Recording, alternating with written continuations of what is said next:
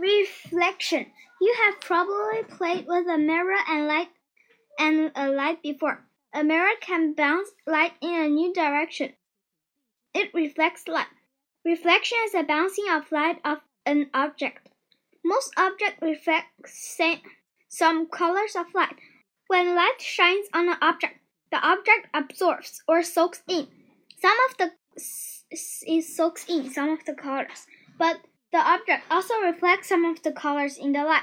You see the colors of light that are reflected. The reflected colors give the object the color that you see. For example, a red hat absorbs all colors except red. The color red reflects black back to your eyes. That is what you see. A green hat reflects the gold color green, but it absorbs the other light colors of light. Usually, an object does not reflect only a single color of light but several colors. Your eyes and brain combine these reflected colors. The great variety of colors that you see is the result of the combinations. Some objects reflect all the colors of light. When this happens, you see what other object absorbs all the colors of light. When this happens, no color are reflected, and you see black. Refraction. Refraction is a way for light to change direction. Another way is for it to bend. The bend of light as it passes from one substance to another is called refraction.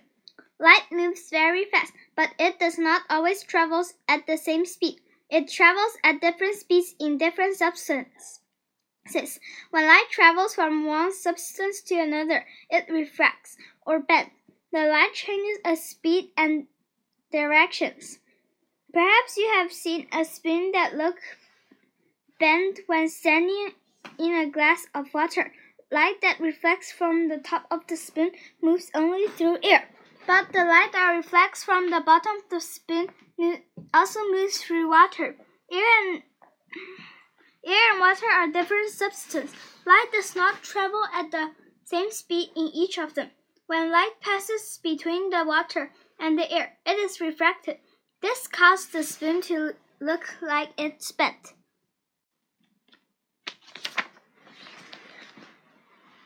Magnifying glass. If you reach into a fish tank and try to pick up something in the water, you can see effects of refraction.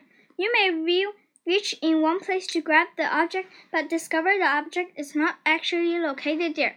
The light reflect, reflecting off the object refracts them as it moves from the water to the air. Your eyes, to your eyes, the object appears to be in a different place from where it is really, really is.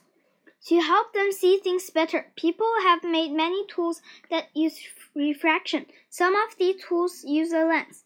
A lens is a transparent material used to refract light.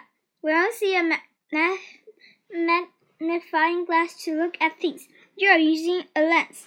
Then lens fan tied to make an object appear larger than it actually is.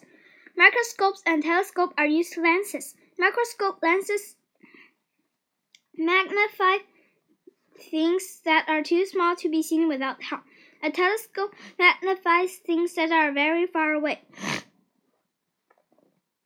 Colors of light. you may think of light as, as being white, but light is actually made up of many colors. All the colors that make up light are called visible spectrum. One way to see the colors of the visible spectrum is to look at the rainbow. After the flood, God promised He will never again cover the whole earth with water. God chose the rainbow to be a beautiful reminder of His of this promise. The colors of the rainbow are always in the same order: red, orange, yellow, green, blue, indigo, and Boy, Boy A way to remember these covers and their order is to think of the name Roy G. Biv. Each letter of this name stands for a color of the visible spectrum.